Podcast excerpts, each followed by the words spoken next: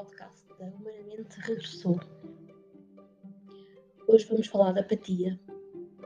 Antes de começar, eu estava aqui a pensar uh, quantas vezes não me apetece fazer alguma coisa em que tenho que lutar contra a minha inércia para me envolver em qualquer atividade. E lembrei-me das pessoas com demência, lembrei-me da apatia que está listada como um sintoma neuropsiquiátrico.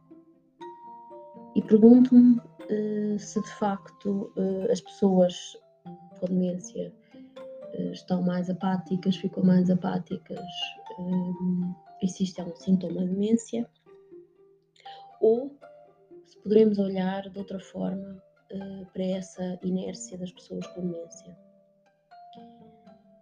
chamar-lhe tudo, tudo o que acontece a estas pessoas que vivem com demência, com um sintoma neuropsiquiátrico, é uma forma muito redutora de ver a pessoa um, e, por outro lado, desresponsabiliza-nos, porque se é tudo sintoma, não há muito que eu possa fazer, excepto uh, prescrever, dar medicação e tomar comprimidos.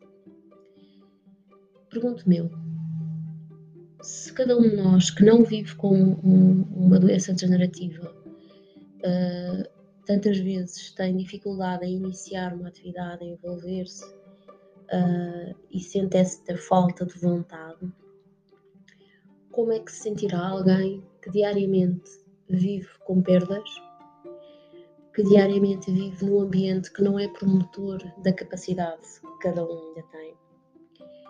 Um, e como é que alguém que de facto é diariamente confrontado com barreiras, com perdas, com críticas, pode encontrar dentro de si a vontade de se envolver numa atividade. E quantas vezes é que a pessoa que vive com demência tenta envolver-se tenta fazer uma atividade e é o próprio meio ou o parceiro de cuidados que o inibe e que o impede de fazer porque a pessoa não está a fazê-lo corretamente, porque já não pode, porque é perigoso. Uh, e portanto, pergunto-me eu se esta lente que nós usamos para olharmos para a pessoa que vive com demência não é ela por si só uma lente que causa esta apatia, provoca esta inibição do fazer. Este é apenas um dos rótulos que as pessoas com demência adquirem assim que o diagnóstico lhe é dado. Apáticas. Volto aqui a pensar, enquanto falo convosco, me vou lembrando de outros motivos para a apatia. Como é que se sentirá alguém que toma de facto medicação para ficar mais calma. E eu aqui estou a fazer o gesto das aspas, não é? Entre aspas, e portanto nós queremos que a pessoa fique calma, que fique mais parada, mas depois dizemos que a pessoa está apática. O que é que nós na realidade queremos? Qual é de facto o nosso objetivo quando trabalhamos, quando nos relacionamos com uma pessoa que vive com demência? É a promoção das suas capacidades?